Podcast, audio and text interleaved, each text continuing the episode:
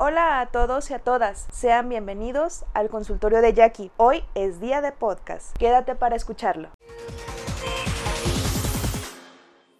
En la actualidad, la palabra tolerancia es algo que escuchamos constantemente en diferentes ámbitos, pero ¿lo habías escuchado alguna vez incluido en el ámbito familiar? No es algo muy común, la verdad. Sin embargo, es un ámbito en el cual nos desarrollamos y desenvolvemos, así que considero importante el que la hagamos partícipe de la tolerancia, que sea uno de los pilares que estructure y dé forma a la familia y a la dinámica de los integrantes. Pero ojo, pongan esto en mayúsculas, que sea una tolerancia recíproca, que si solo la pides y no la otorgas, no cuenta. Tenemos que ser congruentes. Partiremos de la definición que nos da el diccionario, en donde el término tolerancia hace referencia a la acción de soportar, admitir o permitir alguna cosa que no es de tu gusto o que no se aprueba del todo. Puede que estemos pensando lo mismo, es una definición algo simple e incompleta. Para integrar todo todo lo que conlleva, pero para eso estamos aquí, para expandir nuestros entendimientos y yo me incluyo en ello. Cuando utilizamos el término tolerancia, lo que queremos propiciar o dar a entender incluye también el respeto. En otras palabras, la tolerancia vendría siendo que aunque algo no me agrade del todo o no lo entienda o no sepa mucho sobre eso o no esté del todo de acuerdo, yo respeto los gustos, ideas, pensamientos, decisiones, decisiones hobbies y demás de los otros miembros de la familia. ¿Qué les parece ahora esta definición? Está un poco más completa, ¿no es así? A lo mejor piensas, eso suena muy utópico, es difícil que eso pase en la familia. Tal vez tengas razón, es algo difícil, pero sabes, aunque sea difícil, no significa imposible. Aparte, considero que es algo sumamente necesario. Iniciar algo es lo complicado ya cuando nos encaminamos vamos agarrándole la onda poco a poco. ¿Cómo iniciamos la tolerancia en la familia? En primer lugar, comprendiendo que cada uno de los integrantes es diferente. El que coexistamos, convivamos y desarrollemos en la familia no significa en lo absoluto que seamos iguales. Podemos compartir valores y algunos esquemas, pero no somos copias ni clones. En segundo, es poder aceptar y respetar esas diferencias así como la individualidad de cada uno. Y en tercero, asimismo como respetamos y aceptamos la individualidad, es hacer esto con la manifestación de dicha individualidad. ¿Qué es esto de la manifestación? Es cómo nos expresamos, cómo nos movemos, qué hacemos. A eso me refiero con la manifestación. Es poder escuchar a tu mamá, a tu papá, a tus hermanos, a tu esposa o a tus hijos sin pretender el que cambien de opinión o decisión o ya sea que actúen o piensen como tú, y muy posiblemente así enriquecerse mutuamente. Aquí quiero hacer una puntualización. Con esto de la tolerancia y el no hacer cambiar de opinión, decisión, de actuar o de pensar, no me refiero en lo absoluto o no estoy tratando de meter el meter la mano en la cuestión de cómo se educan a los hijos, cómo se educan, cómo se guían, cómo se llevan a los hijos. Sí tiene que llevar este complemento de tolerancia pero no significa el dejar hacer a los hijos las cosas que pueden acarrearles consecuencias negativas en su desarrollo, en su crecimiento y en sí mismos. Quería hacer esta puntualización por si suena que no le digan nada, no hagan nada. No, la etapa formativa o la parte formativa de los hijos tiene que tener este complemento, pero claro, llegando a un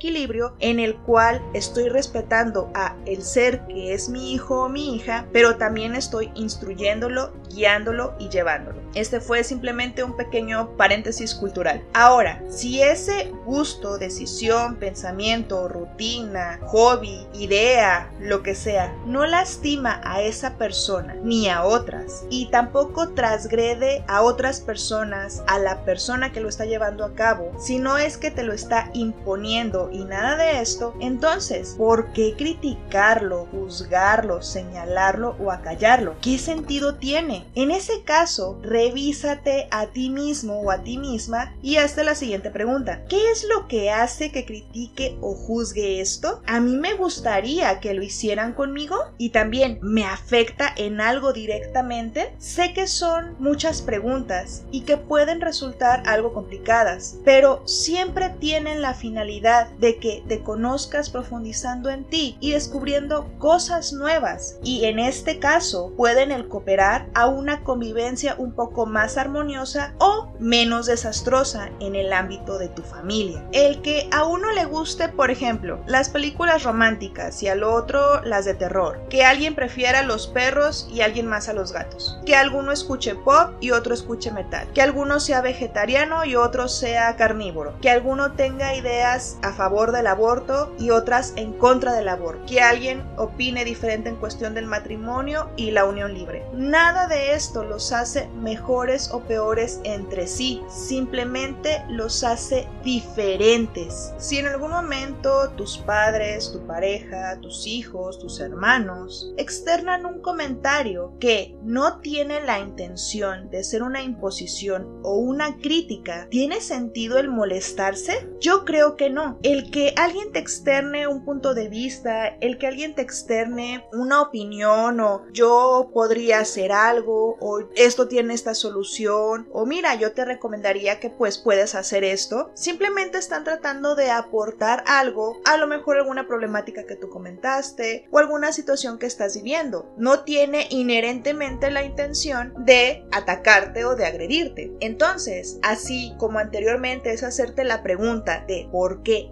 algo te molesta de una persona, más directamente de una cuestión de alguien de la familia, si estás tomando estas cosas constantemente como una imposición o como una crítica destructiva, porque hay críticas constructivas también, pero si estás tomándolo de esta vertiente como imposición y algo destructivo, también sería el tú hacerte la pregunta, a ver, ¿qué es lo que me hace tomarlo de esta manera? ¿Realmente me están agrediendo? ¿Realmente están tratando de cambiarme o cambiar mi manera de pensar? ¿Qué es lo que hace que en su tono, en su manera de, verme, en su manera de moverse, me hace entender esto? ¿O por qué estoy tan a la defensiva? También ahí sería bueno hacerte como estas preguntas y hacer este análisis. Ahora, en el comentario anterior puntualicé lo de imposición y crítica, ya que en caso de que sí sean una imposición y una crítica destructiva, estaríamos hablando de una cosa completamente diferente, la cual conllevaría reacciones y acciones distintas.